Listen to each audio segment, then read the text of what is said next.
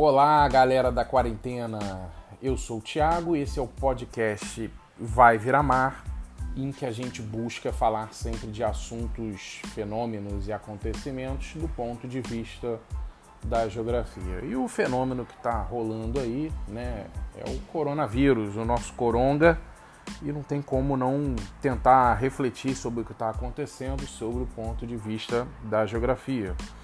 Bom, se você ouviu até o final, gostou, agora tem novidade. Além de compartilhar esse podcast, você também pode enviar uma mensagem para o nosso correio elegante, né? Para receber é, dúvidas, comentários, críticas construtivas. Vai lá, é vaiviramar@gmail.com. Então pode lá deixar o seu recado que a gente vai tentar. A gente não, que é muita gente, né? Eu mesmo vou tentar dar uma olhadinha lá e ler e trazer aqui no, nas gravações é, o que vocês forem comentando. Ah, bom, nesse podcast eu quero falar um pouquinho sobre essa que, questão do espalhamento, né? Como, como o Coronga, o nosso amigo Coronga, ele vai se espalhando, né? É, e como os países lidam com esse espalhamento do coronavírus, né? Que na verdade o corona é meio que o, o, o ônibus que carrega o vírus, né? O vírus mesmo é o tal do Covid-19 que deram esse nome para eles, né? Mas enfim. Bom, então é, vamos falar um pouquinho, né? A coisa recapitulando rapidinho, né? Hoje é dia 22, 21 de março. Ah, faz uma semana que, pelo menos em várias cidades do Brasil, inclusive aqui no estado do Rio, é, várias restrições foram colocadas pelos governadores, né, ah, pelos prefeitos. O presidente ainda acha que é uma gripezinha, tá lá fazendo live, falou que vai fazer uma festa de aniversário. Mas é, os governadores e os prefeitos estão tomando bastante medidas para proteger a população. Ah, bom, então já tem, sei lá, 600, 700 casos no Brasil, já tem mais de 10 mortes, né? E o grande medo das autoridades é uma subida rápida no número dos casos e um colapso né, no sistema de saúde, como já está ocorrendo ali na, na Itália, que é o pior caso de todos. Né? Você teve aí, pô, morrendo 500, 600 pessoas por dia. Ah, não tem é, hospital, médico, não está tendo nem lugar suficiente para enterrar as pessoas, né? Eles estão tendo que pegar os corpos e levar para outros lugares para ser cremado, enterrar em outros lugares. E a Espanha está no limite, mas com um crescimento de casos maior do que da Itália, se comparativo à época, né? A Espanha também vem logo em seguida, o Irã vem muito mal também. E China, Coreia, vários países asiáticos já em condição de flagrante, franca melhora, né? Países que já estão aí é, em rota, já passaram do pior e já estão suprimindo o vírus, né? Então, no primeiro momento, ah, claro, os Estados Unidos a coisa também é totalmente descontrolada no sentido reativo, né? As coisas vão acontecendo, o presidente dos Estados Unidos, Donald Trump, ah, parecido com o da Itália e o presidente Bolsonaro aqui no Brasil, tomando medidas é, quando não é, fazem falas que desqualificam a doença, que chamam de histeria, de exagero, né? ou perdem tempo falando, fazendo racismo para esconder a sua ineficiência, como o Trump que fica falando que é vírus chinês, né? Ah, depois eu vou em outro podcast comentar sobre isso. Mas nos Estados Unidos também medidas muito reativas, né? A coisa já está bem avançada, já tem 3 mil casos lá, 50 mortes, né? E vai ter um pico grande lá em breve, né? Porque, enfim, é, os políticos lá têm sido, sobretudo o presidente, tem sido bastante lento para tomar medidas, né? Tomara que aqui no Brasil as medidas é, funcionem, né? Que na verdade isso é o que ninguém sabe. Vamos lá. Na parte 1 eu quero falar sobre é, a diferença no combate ao corona dos países, sobretudo asiáticos. Na segunda parte eu vou comentar sobre é, fatores que podem ter impulsionado a expansão do coronga ali na Europa, né? E por último, eu quero falar de fator, um fator especial, alguns fatores, mas um fator especial. Né? Estamos falando aqui de redes de transporte, né, do deslocamento das pessoas nesse podcast. E aí eu vou falar um caso aqui do Rio de Janeiro, tá bom?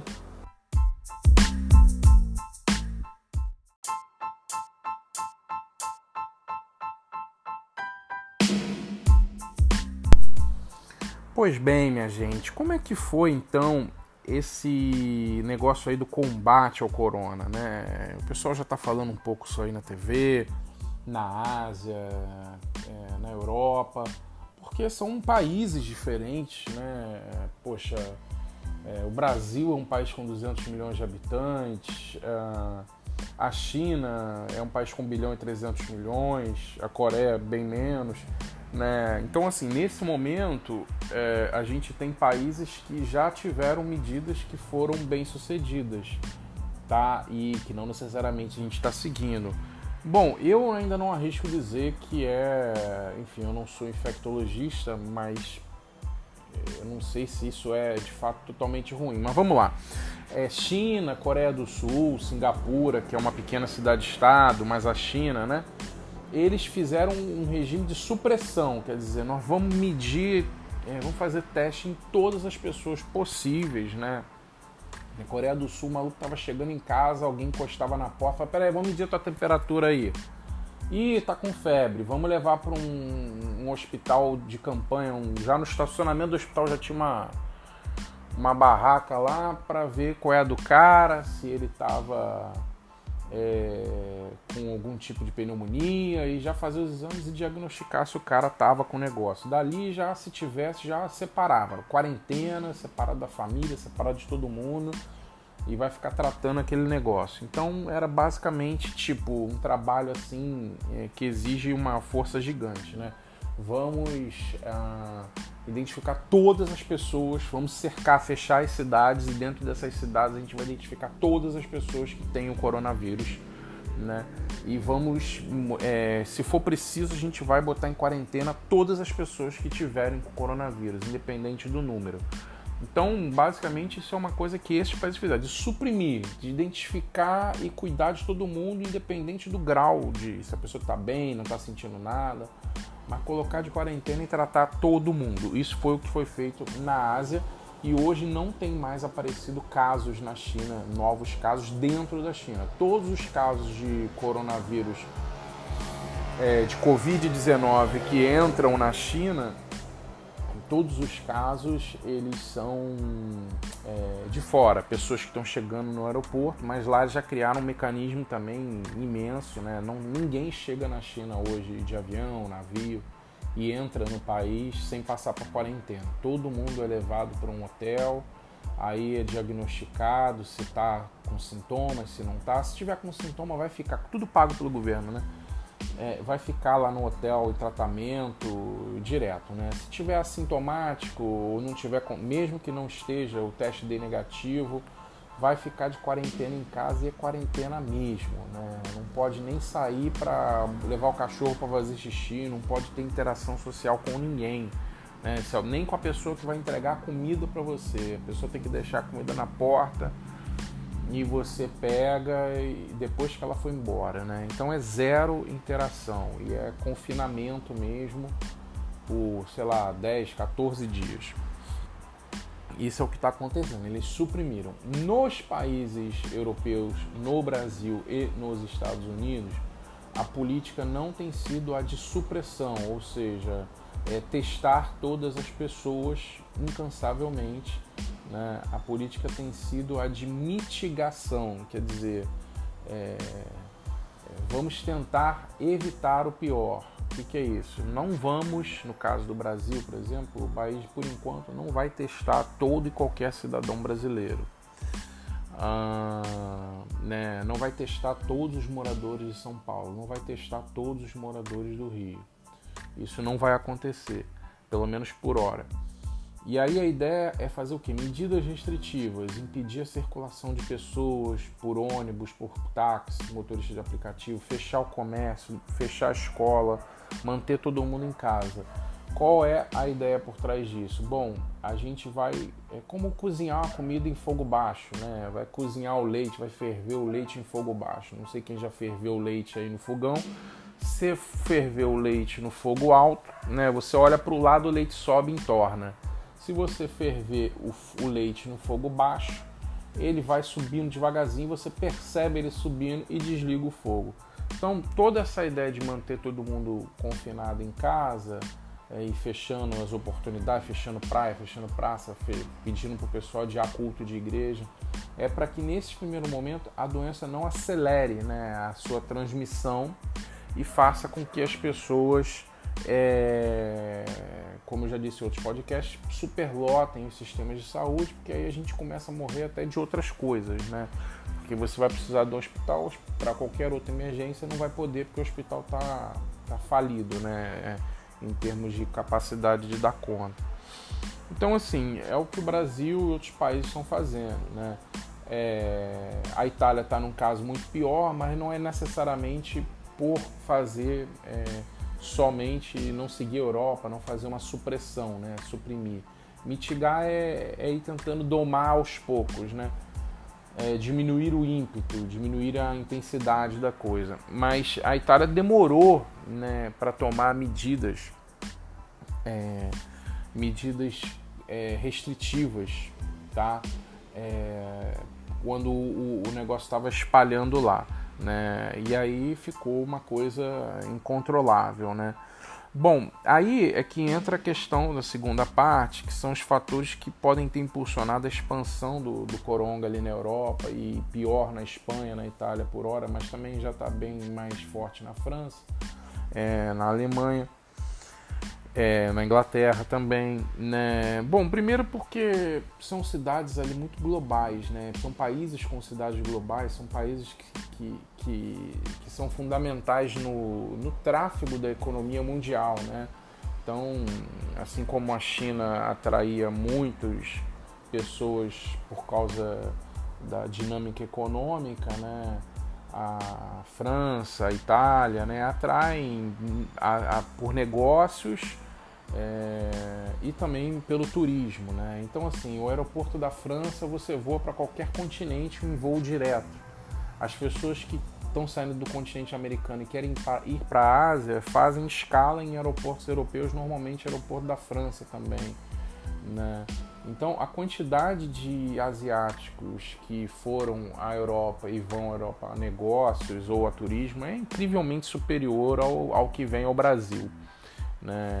O metrô na França, perto de áreas turísticas, tem indicação em mandarim né? dos, dos pontos. É, já está tudo assim é, escrito em mandarim para ajudar os, os chineses, sobretudo que vão em grande quantidade. Ah, então, quer dizer, essas cidades são cidades muito conectadas, né? Só para ter uma ideia, tipo, o Brasil às vezes recebia por dia, o aeroporto do Galeão aqui no Rio recebia acho que 200, 200 passageiros vindos de voos da Ásia por dia. Isso aí não é nem 10% do que a França recebe por dia, né? E eles demoraram muito tempo para fechar os aeroportos, para restringir os voos, né? Então eles receberam é, muita gente assintomática né? A pessoa às vezes não estava com febre, não estava mal, mas ela já tinha o vírus e isso já era suficiente para ela expandir esse vírus. Outra, no caso, é nessa questão dos aeroportos. E outra coisa interessante que surgiu hoje, né, é, é justamente porque a Europa, a União Europeia é um bloco econômico, né? Então, é um bloco dos mais avançados na facilidade das pessoas transitarem, né? Fronteiras em que o europeu pode atravessar sem precisar basicamente mostrar nenhum documento, né? como se fosse atravessar a rua, vai da Alemanha para a Áustria, é, é, é, enfim, da Espanha para Portugal com maior facilidade. E, e, e, lá tem um campeonato que faz muito as pessoas circularem, um campeonato de futebol que é a Champions League, né? As pessoas circulam muito é, então são massas de pessoas também que circulam muito. E o pessoal está estudando lá, surgiu hoje essa notícia, é, de que é, um jogo da Champions League na Itália, é, que era. trouxe muitos torcedores de Bergamo, que é uma cidade que está bem mal, uh, na Itália, né? Para assistir hoje tá bem mal, né? Para o jogo Atalanta da Itália e Valência da Espanha, né? Não por acaso são as duas cidades que estão piores, né? E aí o pessoal foi lá, lotou o estádio lá na Itália, né? Espanhóis, italianos dessa região da Itália bem mal hoje, né? Que já tinha muitos casos. E a galera deixou o jogo rolar solto, né? Então ali o jogo, o estádio, aquele, aquela aglomeração imensa de, de torcedores, ali pode ter sido um, uma bomba, né? Que fez com que aumentasse muito a, a, a transmissão da doença, né? Então o pessoal tá, é, já tem assim, o pessoal está estudando se pode ter sido relação. Mas são coisas que a gente vai levantando a nível geográfico, né? É, a Champions League é um campeonato que os europeus circulam em massa pela Europa, né? De trem, ônibus ou avião para ir ver os jogos, né? E de diferentes nacionalidades. O, o, britânico vai a Portugal, o português vai à Espanha, o espanhol vai à França, o francês vai à Itália, todos para ver jogo. Então isso também aumenta muito a velocidade de circulação da doença, né? Então, enfim. É, são fatores que, ao meu ver, lá na Europa podem ter intensificado, fatores geográficos de rede de transporte podem ter intensificado a transmissão do vírus. Agora, isso quer dizer que não é, vai isso o Brasil então por não ser uma não ter grandes cidades globais a gente tem uma cidade mundial que é São Paulo né muito globalizada é, mas isso quer dizer então que o Brasil está livre, porque a gente não é rico, não atrai tanto turista igual europeu, a gente está livre de ter uma tragédia? Não, né? Então lave a mão, acredite nas restrições, é, a gente precisa ficar em casa, evitar sair ao máximo. É, e enfim, a gente não pode abrir mão disso. É, é só uma, uma análise geográfica aqui que eu estou fazendo que pode fazer sentido para a gente entender por que, que a coisa lá está ficando tão mal. Né? Mas a gente tem outros fatores geográficos aqui que podem ser problemáticos, que eu vou falar em outro podcast. Mas já vou dar uma ponta aqui, né? já que eu estou falando de redes de transportes.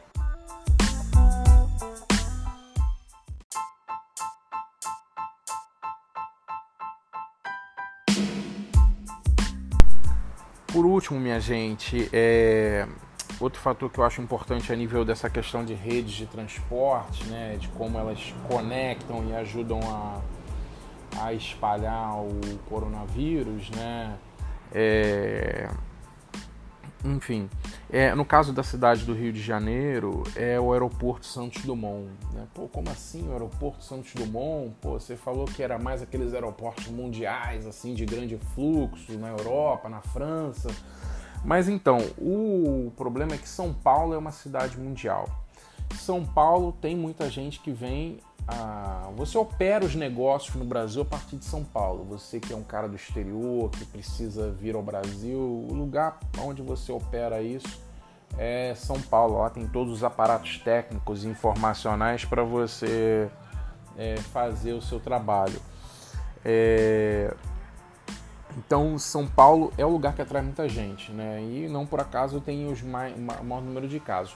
O Rio vai ser, em geral, o segundo lugar com mais chances de ter. Né? Lembrando que São Paulo as pessoas também viajam mais ao exterior, foram mais à Europa e se contaminaram mais. Mas o Rio tende a ser o segundo lugar, sobretudo por causa do aeroporto Santos Dumont. Existe uma ponte aérea, né? pessoas que inclusive voam em condições normais diariamente para São Paulo para trabalhar, que é o via aeroporto Santos Dumont, ali na zona sul do Rio centro, Zona Sul, que o aeroporto fica, né, é em direção a Congonhas, que fica também no centro de São Paulo, na área mais central de São Paulo. Então, é, essa ponte aérea, em número de voos e pessoas transportadas, ela está entre as cinco, é a quinta maior ponte aérea, é a quinta ponte aérea mais movimentada do planeta. Então, assim, as pessoas voam intensamente em condições normais do Rio para São Paulo e de São Paulo para o Rio. Tá? Então, aquilo ali com certeza é um dos principais focos de, de transmissão. Né? Tem também a ponte rodoviária, as pessoas que vêm de ônibus de São Paulo para o Rio. Mas como São Paulo é o lugar que tem maior quantidade de pessoas, ah, mas são só 150, não, 150 dos que foram, é, as pessoas que foram na época, né, Você vai olhar parece que é pouco, mas deve ter muito mais gente com sintomas lá na, em São Paulo. É que o Brasil não, como eu disse antes, o Brasil não está medindo todo mundo, não está testando todo mundo. Então a gente não sabe, mas com certeza tem muito mais pelo grau de conexão de São Paulo com o mundo, deve ter muita gente. E a ponte aérea Rio-São Paulo é a ponte aérea mais movimentada, quer dizer, se voa o Rio para São Paulo, São Paulo para Rio, traz muita gente de São Paulo e vice-versa, do Rio para São Paulo. Enfim, então, o número de pessoas contaminadas que vieram para o Rio e contaminaram ali a Zona Sul, Barra, que são ali, que tem o Niterói também, né? Que tem as pessoas que, que usam muito Santos Dumont para voar, para fazer sobretudo essa ponte aérea. Então, ali é uma ponte aérea é, fundamental ali de, de, de, transmissão e agora, ainda nessa primeira semana de restrições, o, o governador foi e também tentou é, fechar, né, interditar o aeroporto, paralisar os voos para São Paulo, porque realmente faz sentido. Agora, é para, ele depende de algumas autorizações do governo federal, que eu vou discutir também esse embrólio, esse problema é, depois. Outra ponte aérea interessante que também é, contaminou para caramba o Brasil, a ponte aérea do puxa-saquismo do governo Bolsonaro com o governo Trump. Né? Voou lá para puxar o saco dos americanos em pleno surto já de, de coronavírus no mundo foi lá, voltou com o avião, já tem 23 pessoas que estavam naquele avião é, que já estão contaminadas com coronavírus, já estão infectadas, né? É, incrivelmente o presidente ainda não, não, não está contaminado, não deu nenhum sintomas, pelo menos oficialmente, não mostrou o exame dele, né? Como o Trump mostrou, mas ele diz que ele não está, enfim, se ele não está, mas é 6% da população infectada diagnosticada de Brasília está só naquele avião, os 23 que vieram e trouxeram o coronga para Brasília, ajudaram a disseminar o coronga em Brasília. É muito bom, tá de parabéns, né? Mas enfim, esse é o recado. Já lavou a mão? Passou álcool gel só quando tá na rua? Não vai ficar passando álcool gel em casa que não tem necessidade. Em casa você lava a mão né? Tá tomando todos os cuidados, tá evitando sair à toa, tá buscando se informar, tá vendo fake news no WhatsApp. Tem que se informar em canais de mídia profissional, né? Jornalismo. Bom, enfim, pessoal, basicamente é isso. É, o recado tá dado. Mandem comentários lá no vaiviramar.gmail.com e a gente se vê por aí. Falou!